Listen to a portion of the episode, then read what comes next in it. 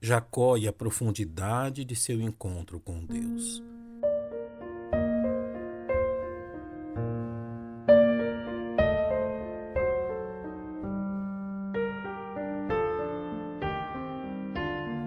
O encontro entre Jacó e o anjo no Val de Jaboque foi um momento marcante na vida de Jacó, pois foi naquele lugar que Deus mudou a percepção de Jacó sobre quem Deus era.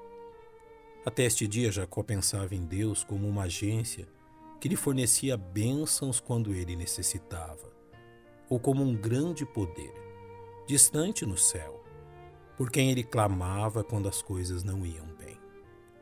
Primeiramente, Jacó aprendeu que encontrar-se com Deus da Bíblia vai muito além de uma simples experiência transcendental ou emocional. Antes do encontro em Jaboque, Deus havia se revelado a Jacó em um sonho. E chegou a um lugar onde passou a noite, porque já o sol era posto.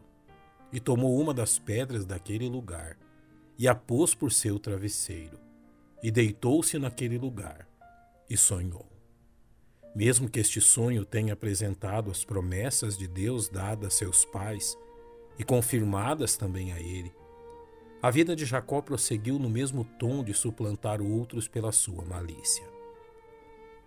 Outra lição importante que Jacó necessitava aprender é que relacionar-se com Deus da Bíblia não era simplesmente obedecer a um conjunto de regras éticas e morais, como muitos homens de seu tempo pensavam, e que pode ser ilustrada no relato do diálogo entre o Senhor Jesus e o jovem rico, registrado por Mateus. E eis que alguém aproximando-se disse-lhe: Bom mestre, que farei para conseguir a vida eterna? E ele disse-lhe: Porque me chamas bom? Não há bom senão um só, que é Deus. Se queres, porém, entrar na vida, guarda os mandamentos. Disse-lhe ele: Quais?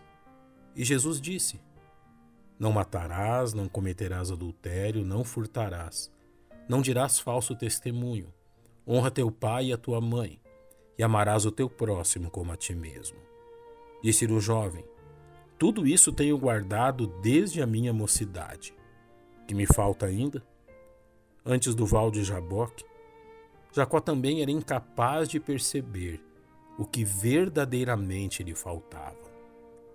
Outra importante lição aprendida por Jacó foi que o Deus da Bíblia não é simplesmente uma fonte de bênçãos que pode ser acessado quando desejamos como parece ter sido a atitude do patriarca descrita no capítulo 28. E Jacó fez um voto dizendo: Se Deus for comigo e me guardar nesta viagem que faço, e me der pão para comer e vestes para vestir, e eu em paz tornar a casa de meu pai, o Senhor me será por Deus. Após o encontro no Val de Jaboque, essas condições em que Jacó havia estabelecido deixaram de existir.